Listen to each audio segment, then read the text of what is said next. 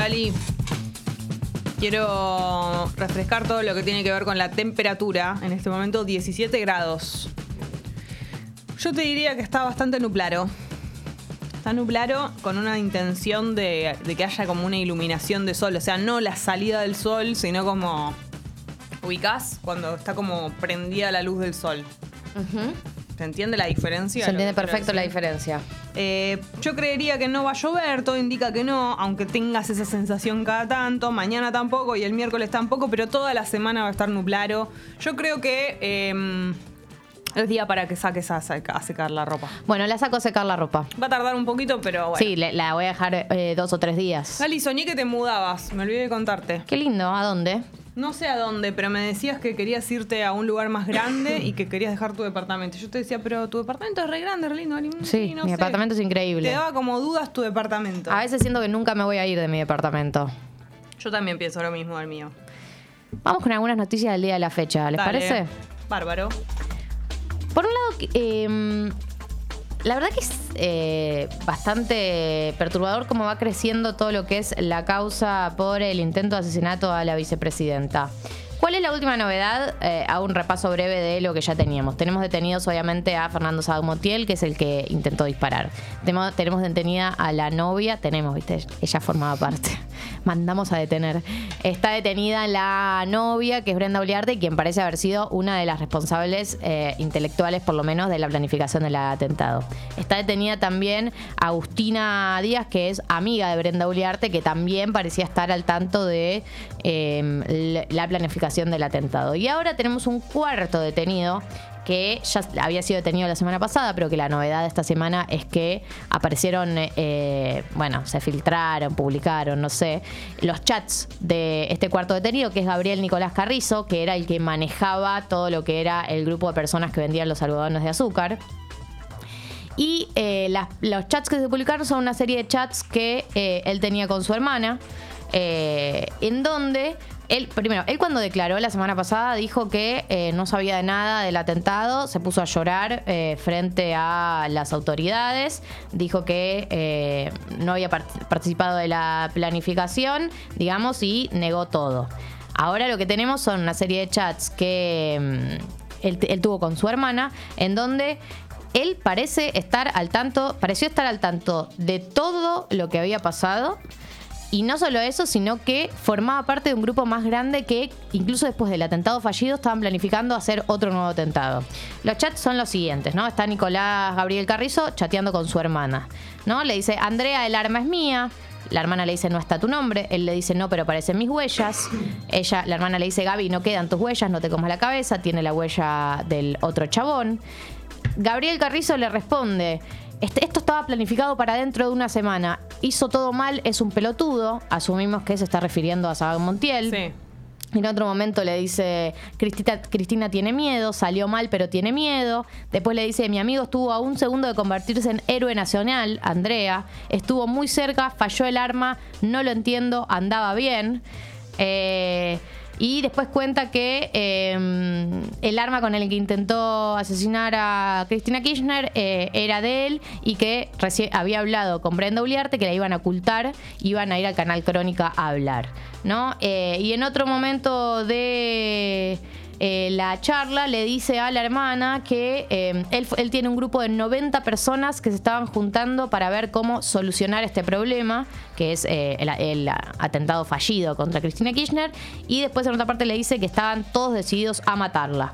Y que mm, al parecer Saddam Montiel se habría adelantado una semana a la fecha original que tenían para realizar el atentado. ¿no? Entonces, no solamente cada vez aparecen más personas, sino que en este chat se abre un grupo de 90 personas, ¿no? Eh, no sabemos, obviamente, todo se tiene que chequear, estos son chats, eh, pero la verdad es que estaba hablando con su hermana, estos chats con su hermana, eh, de un digamos, un, acusado que viene de negarlo todo, porque también pasó con Brenda Uliarte, que negó todo. Agustina Díaz, que es la amiga de Brenda Uliarte, no negó todo, pero dijo que cuando chateaba con Brenda y Brenda le decía todo esto de quiero matar a la vicepresidenta, también esto de eh, San Martín se metió en mi cuerpo, Sí. ella pensaba que era una fabuladora, como que eh, inventaba todo. Gabriel Carrizo. Pero pará, hay una cosa que no entiendo.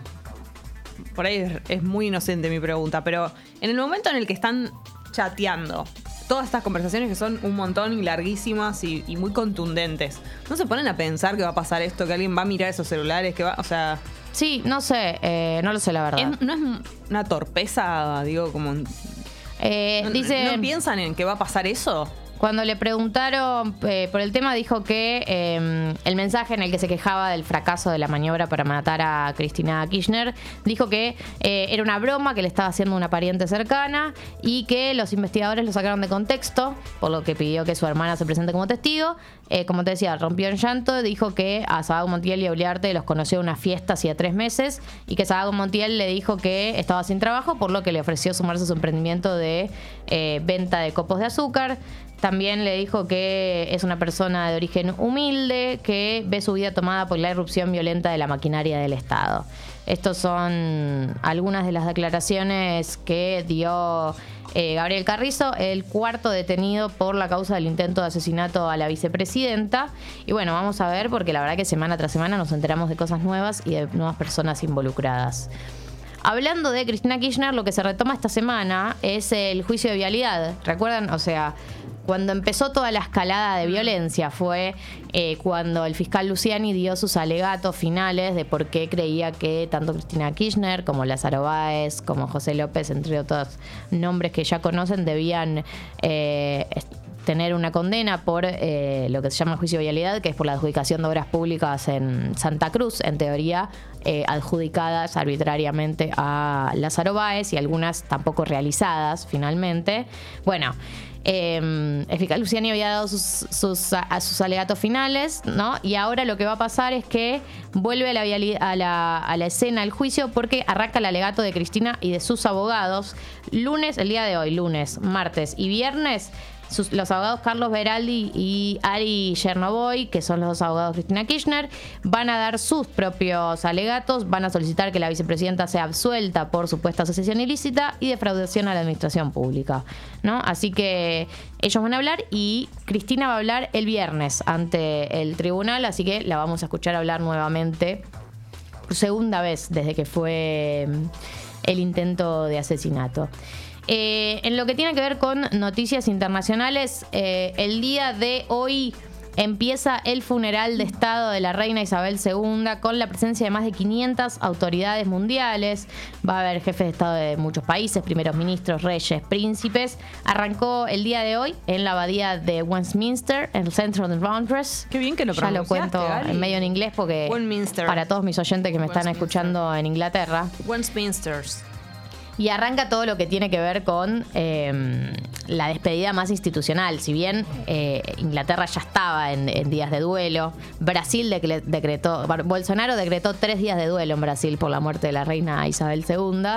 Eh, si igual ya había algo de eso. eh, este es el, eh, la despedida más institucional desde Claro. el Estado y desde lo que tiene que ver con la realeza.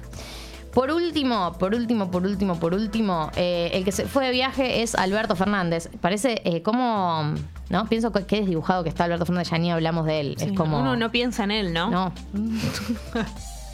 o sea, las noticias son eh, o de Sergio Massa o de Cristina Sí, Kirchner. impresionante. Y casi nunca de Alberto Fernández. Nunca. ¿Sabes de lo que se transformó, siento yo? Eh, Viste que eh, hay países donde el verdadero presidente es el primer ministro, ¿no? No sé, en Inglaterra, y el, el que tiene como el título de presidente tiene como un rol más, no sé si ornamental, pero como institucional. Sí. Bueno, eso es lo que siento yo de Alberto Fernández, como que quedó en un rol más institucional. Más de nombre, más de, Más como, de bueno, el presidente es tal, pero y los que están el gestionando que corta son el otros. bacalao. Los que cortan el bacalao son otros. Y más ahora que encima Cristina volvió a estar en el centro de la escena, ¿no? Eh, con todo lo que está pasando. Más aún. Bueno, pero está de viaje. Está de viaje, se va a reunir con Cristalina Georgieva, la, la directora del FMI. Él, eh, a lo que viajó, eh, el motivo por el que realizó el viaje es porque va a participar de una asamblea de la ONU. Eh, sus agendas son, obviamente, lo que pasó con la vicepresidenta Cristina Kirchner, el acuerdo con el FMI y Vaca Muerta son los tres puntos importantes de lo que va a ser eh, la agenda de Alberto Fernández. Así que está de viaje, va a estar en Nueva York y ya que está en Estados Unidos se va a reunir con Cristalina Georgieva en busca de un mensaje positivo del FMI. Que igual recordemos que ya venimos de un mensaje positivo porque Sergio Massa se reunió la semana pasada o la anterior eh, y él tiene la mejor con toda la gente de Estados Unidos. Él es un Sergio Massa- fanático, un fanático Sí, de... de Estados Unidos. Sí. Y además viene tejiendo vínculos con Estados Unidos desde mucho, mucho, mucho antes de llegar al, al poder. Así que mm, ya había tejido muchos lazos, pero bueno, ahora va Alberto, porque él es el presidente. Él en la canción Ella y él de Ricardo Arjona sería él, Él, porque le gusta muchísimo todo lo yankee. Sí. Comerá Eh, ah, hamburguesas con un papas. último punto. barba- barbecue. Barbecue. Eh, un último punto que es, eh, esta semana va a haber movilizaciones en todo el país en reclamo por los incendios del Delta del Paraná y la sanción de una ley de protección de los humedales. Eh, va, va- se espera que sea una de las movilizaciones más grandes en la historia de Rosario por este tema, por lo menos es la más masiva. Eh, y eh, viene, digamos, viene creciendo todo esto con las imágenes terribles que estamos viendo desde acá, pero que los que lo están viviendo, seguramente haya mu- muchos oyentes rosarinos, eh, lo viven en carne propia de lo que es el humo en la ciudad y lo que es la quema indiscriminada ¿no? de, de los humedales sin ningún tipo de cuidado, sin ningún tipo de limitación. Y esta semana, en teoría, arranca el tratamiento en las comisiones de eh, presupuesto, recursos naturales, ambiente y agricultura y, ganadería, que es las comisiones por las que tiene que pasar el proyecto de ley de humedales. Eh, que bueno, es una, una prime- un primer avance sobre este tema, pero me parece que lo que se necesita es, eh, bueno, yo ya saben la lectura que tengo yo, que es, no suelo pedir punitivismo, pero lo mí lo que me parece es que hay, tiene que haber penas más duras, porque por más que haya una regulación, a la gente que empieza estos incendios intencionales no parece importarle mucho No. que haya o no haya regulación. Pero bueno, hubo movilizaciones muy grandes en todo el país, la verdad es que fueron eh, muy masivas y que tiene que ver, como me parece, cómo viene escalando el tema con razón, ¿no? Porque nadie se hace cargo de manera eh, responsable y Sí, real. sigue pasando de vuelta. Sí, sí, ya venimos viendo hace mucho tiempo. Gali. ¿Qué? Y 58. Sí. En minutos, Tomás Quintín Palma, aquí con nosotras. Muchas cosas que hablar con Tomás, porque la última vez que hablamos con él ya fue hace un siglo. Así que, viste que cuando te encontrás con un amigo que decís, pero y ya pasó tanto tiempo, todas las cosas tenemos que ponernos al día. ¿Entendés? Muchas cosas para ponernos al día. Se suma Pipi, que vino. Se levantó tarde, Pipi. Le quiero mandar un saludo también a Fido en Belgrano, que dijo que arrancó a escuchar el programa hace una semana. Ahí va. Tengo un bichito acá. Eh, que hasta ahora le divierte escucharnos hablar, pero no le gusta la música. Bueno. Bueno, pero Bienvenido al club. La música va variando. La verdad que no hay una música muy unificada. A veces estamos más para el palo del rock, a veces estamos más para el palo del pop. indie, del pop, del reggaetón. Medio que no hay una, ¿no? Una cosa que vos digas, siempre pasa en esto. Pero bueno, Dios te da y Dios te quita. Sí, a ver, eh, ¿Qué? soñé que ponían o iban diciendo el horario porque tengo miedo de llegar tarde a Pilates otra vez. Claro, como que anunciemos el horario en el que vamos a, lanzar el bueno, de entrada. Lo vamos a hacer. Cuando sepamos el día que lo hacemos, antes de, eh, o sea, el día anterior, vamos a decir el horario. Eh, ¿Qué más? Espera.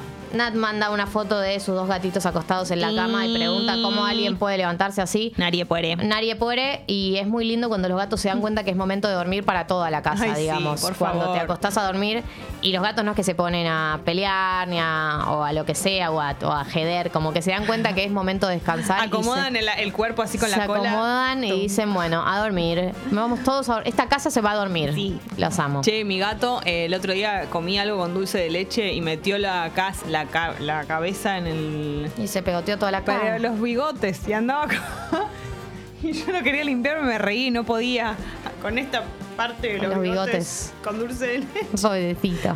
Che, Marco manda a la chiqui, siempre nos manda fotos de la chiqui, es Sí, su pedrita. es un pedrito muy tierno. Ay, por favor, sonríe. Sonríe porque está en el auto y sabe que se va de paseo. Sí. Jessy, 9 de la mañana. 9 de la mañana, momento del tema subidor para las personas que nos escuchan por primera vez o son sus primeros días donde estaban.